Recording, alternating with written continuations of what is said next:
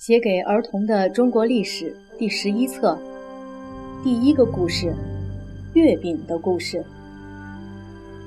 元朝的版图实在太大了，人种又复杂，其中汉人又最多，这令蒙古人觉得很不安。所以蒙古人定下了许多奇特的规矩，比方说，把帝国境内的人按照征服的先后顺序分成四个等级。蒙古人当然是第一等人，从中亚到欧洲那一带，各色各样、种目繁多的民族是第二等人。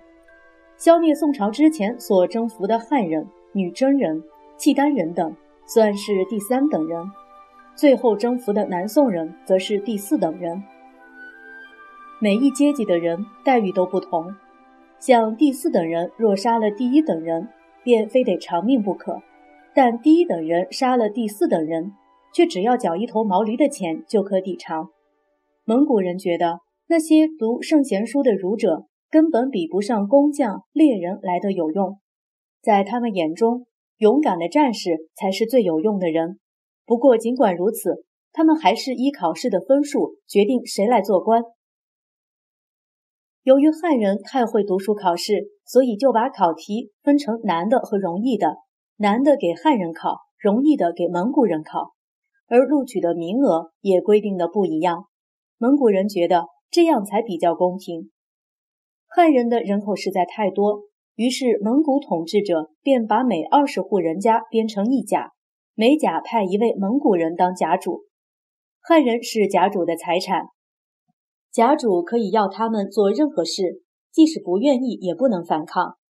为了提防汉人造反，便规定汉人不准拥有武器，哪怕是一根铁棒也不行。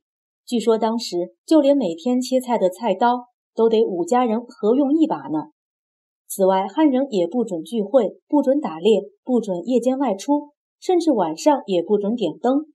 更奇特的是，一般汉人若没有什么官职，是不准为孩子取个响亮体面的名字的，他们顶多只能用父母或者是祖父母的年龄数作为出生婴儿的名字。如果王家的孩子出生时祖父是六十岁，那就把这孩子取名为王六十。因此，在当时，名叫张六三、李五四、赵四九的人到处都是。你会不会想，幸好没生在那个时代，否则还真会。有个那样的名字呢。许多蒙古人都相信喇嘛教，喇嘛教的僧侣称作喇嘛。在人们的心目中，僧侣总是助人为善的。不过，当喇嘛受到太多人的尊崇以及皇帝的特殊礼遇后，就像被宠坏的孩子一样，变得贪婪放纵起来。喇嘛拥有金碧辉煌的庙宇，大量供奉而来的财富，他们甚至根本不必买东西。只要喜欢，便要信徒送上；如果不送上，就径自到店里去夺来。谁也不敢对他们如何，因为蒙古皇帝和贵族都支持喇嘛。比方说，有位皇帝就曾下令说：凡殴打喇嘛的，砍断其手；凡咒骂喇嘛的，割掉其舌。从前，马可·波罗曾向他的威尼斯乡亲们说：中国的大汗用一种树皮造的纸币，可以买卖任何东西。当时欧洲人都以为那是不可思议的吹牛，后来人们发现那不是吹牛，而是真正方便进步的方法。不过当时的蒙古人并不太明了，这样的纸钞是不能随意印制的。他们似乎觉得钱用完了便可以大量印刷，直到后来印的太多，每人都有一大堆钞票，钞票就不值钱了。人们用一大堆钞票，或许还买不到一点东西。另外，做官的人钱用完了。就伸手向百姓要，他们想出各种名目搜刮钱财，比方说新官上任，百姓要送钱；过生日要送钱；逢年过节要送钱；犯了罪要送钱，不然就会判得很重；犯人挨打屁股要送钱，否则就打得皮开肉绽；送了钱就打得轻些。汉人觉得自己受到了压迫，既没地位，也没钱财。有时穷的要卖掉子女才能活下去，而那些蒙古统治者却穿金戴银，为所欲为，这太不公平了。从前，伟大的征服者成吉思汗曾经预言：“我的子孙们将穿绣金的衣服，吃山珍海味，骑着骏马，拥有美丽的妻妾。然而他们不会去想想这些享受是什么人给他们的。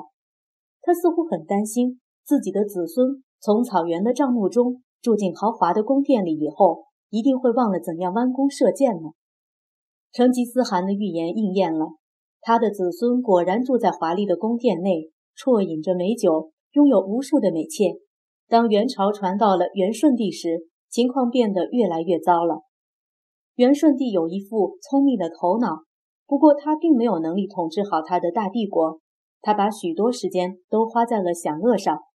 他喜欢画图，能设计建造出美丽精致的大龙舟，在水里行驶。龙的眼睛、嘴巴、爪子、鬃毛都会动。另外，他还发明过一座原始的钟漏，也就是原始的自鸣钟。每天在固定的时刻，钟会自己鸣叫，而且钟上的狮凤也会起来跳舞。我们设想，元顺帝若不是皇帝，他或许该做一名好工匠，或是一位发明家才对呢。在世上最大的帝国里面，汉人一点也不觉得伟大，于是胆子较大的人便铤而走险，聚集人马开始造反了。若是在先前，这些造反的人一定没机会，因为蒙古人的快马和刀锋。会立刻解决这一切的麻烦。然而现在不同了，不到一百年之间，蒙古人已经快要忘记自己的勇悍，像个懒洋洋的病人似的，再也提不起劲了。朝廷赶紧昭告天下，凡是抓到三名造反者的，就赏一个官职做。可是想造反的人远比想做官的人还要多，所以根本没有用。在反抗朝廷的人里面，有一个称作白莲教的宗教。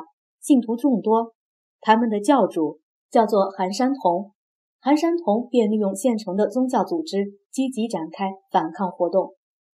当时黄河发生过大水灾，朝廷正派出十七万民工修整河堤，韩山童就私下要人刻了一句独眼的石人，偷偷埋在河边，然后四下散布一个秘密的谣言：石人一只眼，挑动黄河天下反。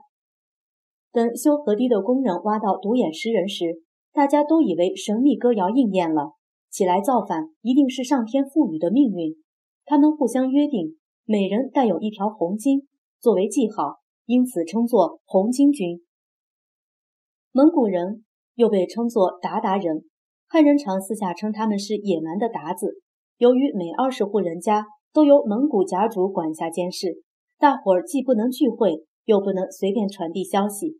所以，据说有人就想出一个法子，向甲主申请，允许他们做一种圆圆的甜饼，在一年中间月亮最大最圆的日子分送大家，以便为皇帝祈福。不过私底下，他们却在每个月饼中间包了一张小纸条，上面写道：“八月十五杀鞑子。”等大伙儿准备妥当之后，便在农历八月十五那天一起动手打死甲主。正式宣告反抗朝廷。